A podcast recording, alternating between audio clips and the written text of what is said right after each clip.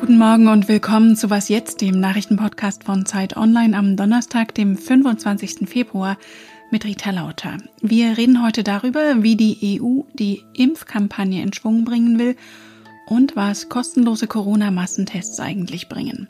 Aber erstmal gibt's Nachrichten. Ich bin Christina Felschen. Guten Morgen. Wer in den USA leben möchte, kann sich bald wieder für ein Visum oder eine Green Card bewerben. Donald Trump hatte die Vergabe bis auf wenige Ausnahmen vor einem Jahr gestoppt. US-Präsident Joe Biden hat den Schritt rückgängig gemacht. Es schade den Interessen des Landes, die wichtigsten Wege zur legalen Einwanderung zu versperren, sagte Biden in einer Erklärung. Legale Migranten müssten ihre Ehepartner und Kinder wieder nachholen können.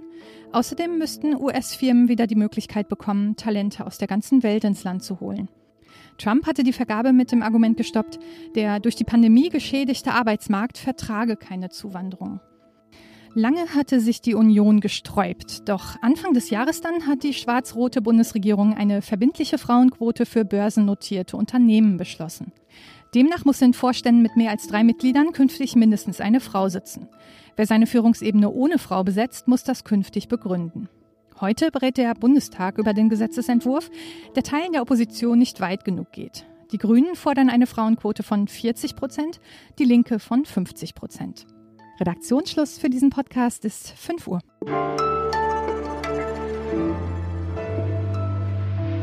Gemeinsam stark, das war der Grundgedanke hinter den gemeinsamen Verhandlungen der EU bei der Impfstoffbeschaffung, sodass nicht jedes Land einzeln mit den Herstellern verhandeln musste.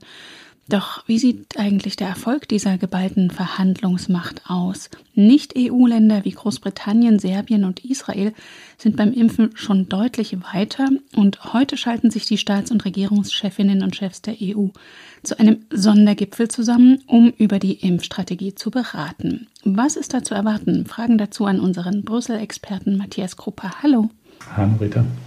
Matthias, woran hakt es denn eigentlich gerade in der EU? naja, es hakt immer noch an dem, worüber wir täglich lesen und berichten, nämlich daran, dass zu wenig geimpft wird in den EU-Staaten. Das hakt zum einen in den einzelnen Ländern, wir erleben das ja hier in Deutschland schmerzlich, dass Impfstoff da ist, der dann irgendwie nicht an Frau oder Mann gebracht wird. Und auf der anderen Seite hakt es aber natürlich nach wie vor, und da kommt die EU ins Spiel daran, dass zu wenig Impfstoffe produziert werden. Und insofern ist eben eine der ganz wesentlichen Sachen dieses Treffens heute, der Versuch, neue Wege zu finden, die Impfstoffproduktion zu beschleunigen. EU-Kommissionspräsidentin von der Leyen ist ja selten um Pathos verlegen, wie hier beim Impfstart Anfang des Jahres. Our European Vaccination Days are a touching moment of unity. Diese Erfolge lassen sich jetzt aber auf sich warten und per Zeitungsinterview hat sie jetzt versprochen, dass die Lage sich in den kommenden Monaten spürbar verbessern wird. Wie denn? Ja, sie hat sogar versprochen, dass bis zum Herbst 70 Prozent aller EU-Bürger geimpft werden sollen. Das ist ein hehres Versprechen und äh, an dem wird sie sicherlich gemessen werden. Zwei Dinge sind dabei zu beachten. Das eine ist, dass in den Ländern die Organisation besser funktionieren muss, gerade wenn spätestens in zwei, drei Monaten sicherlich genügend Impfstoffe da sein werden. Dann muss klar sein, dass diese Impfstoffe auch tatsächlich an Mann und Frau gebracht werden. Und zum anderen sind die Vorbereitungen jetzt im Grunde genommen schon für im nächsten Winter, wenn möglicherweise neue Impfstoffe gegen neue Mutanten notwendig sind, dass dann die Produktion und die Entwicklung schneller läuft, als es dieses Mal der Fall war.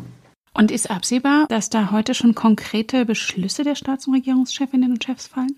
Ja, das ist immer, um ehrlich zu sein, ein bisschen schwer absehbar, wie konkret die Beschlüsse dann sein werden. In der Regel funktioniert die EU ja so, dass man sich erstmal auf Positionen einigt und dann Arbeitsaufträge verteilt. Es gibt noch ein Nebengleis, über das heute gesprochen wird, nämlich die Frage nach einem europäischen Impfausweis. Gerade mit dem Blick auf Sommerferien ist das eine Sache, die sich die EU-Länder eben auch vorgenommen haben, gemeinsam zu organisieren. Hier könnte ich mir vorstellen, dass beschlossen wird, dass man einen solchen gemeinsamen europäischen Impfausweis auf den Weg bringen will. Ein Streitpunkt innerhalb der EU sind ja auch Grenzkontrollen, die unter anderem Deutschland wieder eingeführt hat. Was wiegt denn da höher, der freie Austausch von Gütern und Personen oder der Gesundheitsschutz der eigenen Bevölkerung, den die einzelnen Länder auf diese Weise durchsetzen wollen? Na, wenn du es so einfach hast, wiegt sicherlich der Gesundheitsschutz höher. Aber de facto ist es natürlich eine Sache, die man in Einklang bringen muss. Das heißt, wenn es wirklich notwendig ist und auch Aussicht auf Erfolg verspricht, dann werden Grenzschließungen gemacht, so wie sie eben jetzt in Deutschland ja an der Grenze zu Tschechien oder zu Tirol gemacht werden. Im besten Fall wird das abgestimmt mit den Nachbarländern, im besten Fall wird das mit der Kommission abgestimmt. Aber gleichzeitig gilt eben so wenig Grenzschließungen wie möglich, um den Binnenmarkt am Laufen zu halten. Und du wirst den Gipfel weiter für uns beobachten. Danke dir, Matthias. Danke, Frieda.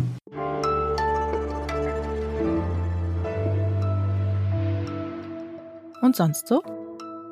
Diesen beiden Männern war es eigentlich gar nicht in die Wiege gelegt, Superstars zu werden, Bruce Springsteen und Barack Obama. Zumal Obama sich ja auch noch immer wieder Vorwürfen erwehren musste, er sei gar nicht.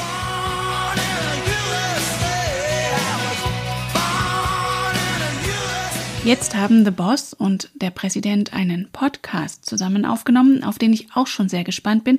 Renegades heißt er, also Abtrünnige. Und darin geht es um alles Mögliche, vom komplizierten Verhältnis zum Vater. So my father leaves when I'm two. And I don't meet him until I'm 10 years old when he comes to visit for a month. Bis zur Liebe zur Musik. Saved up $18, bought a cheap guitar. Then I started to learn some Beatles stuff. I learned Twist and Shout.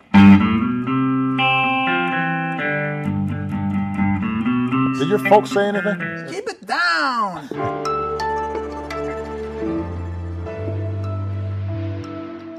Das kann man wohl eine Pleite nennen. Gesundheitsminister Spahn kündigt kostenlose Massentests für alle bis zum 1. März an und wird dann von Kanzlerin Merkel aus der eigenen Partei zurückgepfiffen.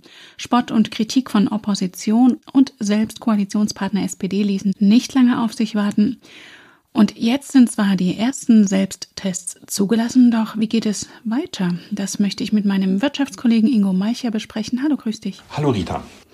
Ingo, zunächst mal, welche Rolle sollen Schnelltests in der Corona-Bekämpfung eigentlich spielen?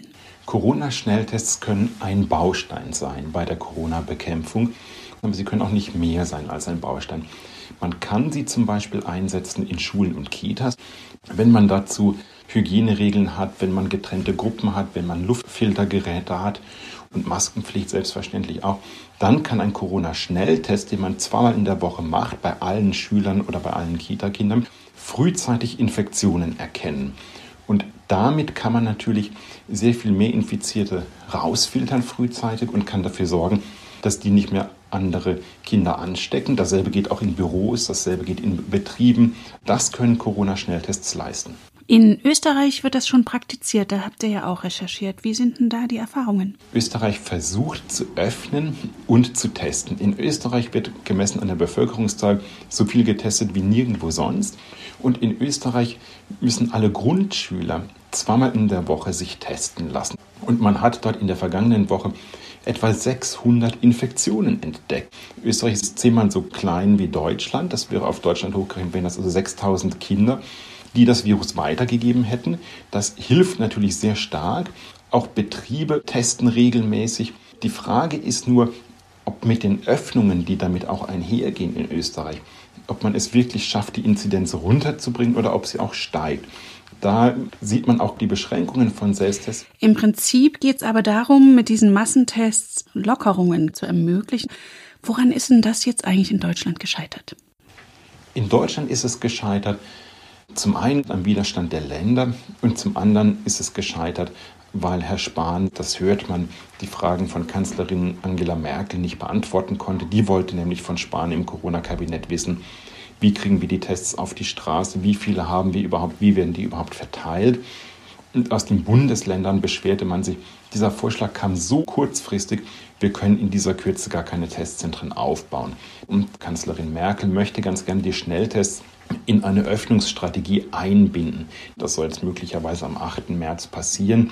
Also, dass Spahn zu schnell und zu unvorbereitet war, das war wahrscheinlich das Problem. Wobei man sagen muss, man weiß seit Herbst, dass es diese Schnelltests geben wird. Man sollte eigentlich jetzt nicht mehr unvorbereitet sein. Ist das eigentlich ein generelles Problem der Corona-Politik in Deutschland. Erst gab es ja nicht genug Masken, dann fehlte der Impfstoff und jetzt liegt er wiederum herum. Was ist denn eigentlich los? Man hat so ein bisschen den Eindruck, dass die Bundesregierung und auch viele Landesregierungen angesichts der Pandemie wirklich kapitulieren. Viele Menschen möchten ihr normales Leben zurück. Wir haben aber eine Pandemie. Und man war vielleicht auch zu selbstzufrieden. Man hatte im Sommer recht niedrige Fallzahlen. Man dachte, wir haben das alles im Griff. Und man hat sich einfach im Sommer auf nichts vorbereitet. Weder in Kitas noch für Hilfen für Unternehmen. Man musste doch damit rechnen, dass eine zweite Welle kommt. Und man war wirklich zu selbstzufrieden. Und jetzt scheitert es wirklich im administrativen Klein-Klein. Und eure ausführliche Analyse zu den Massentests aus der neuen Zeit verlinke ich in den Shownotes. Danke dir, Ingo. Ich danke dir, Rita. Das war Was jetzt am Morgen. Heute Nachmittag haben wir wieder das Update für Sie. Schreiben Sie uns gern an wasjetzt.zeit.de. Am Mikrofon für Sie war Rita Lauter. Danke fürs Zuhören.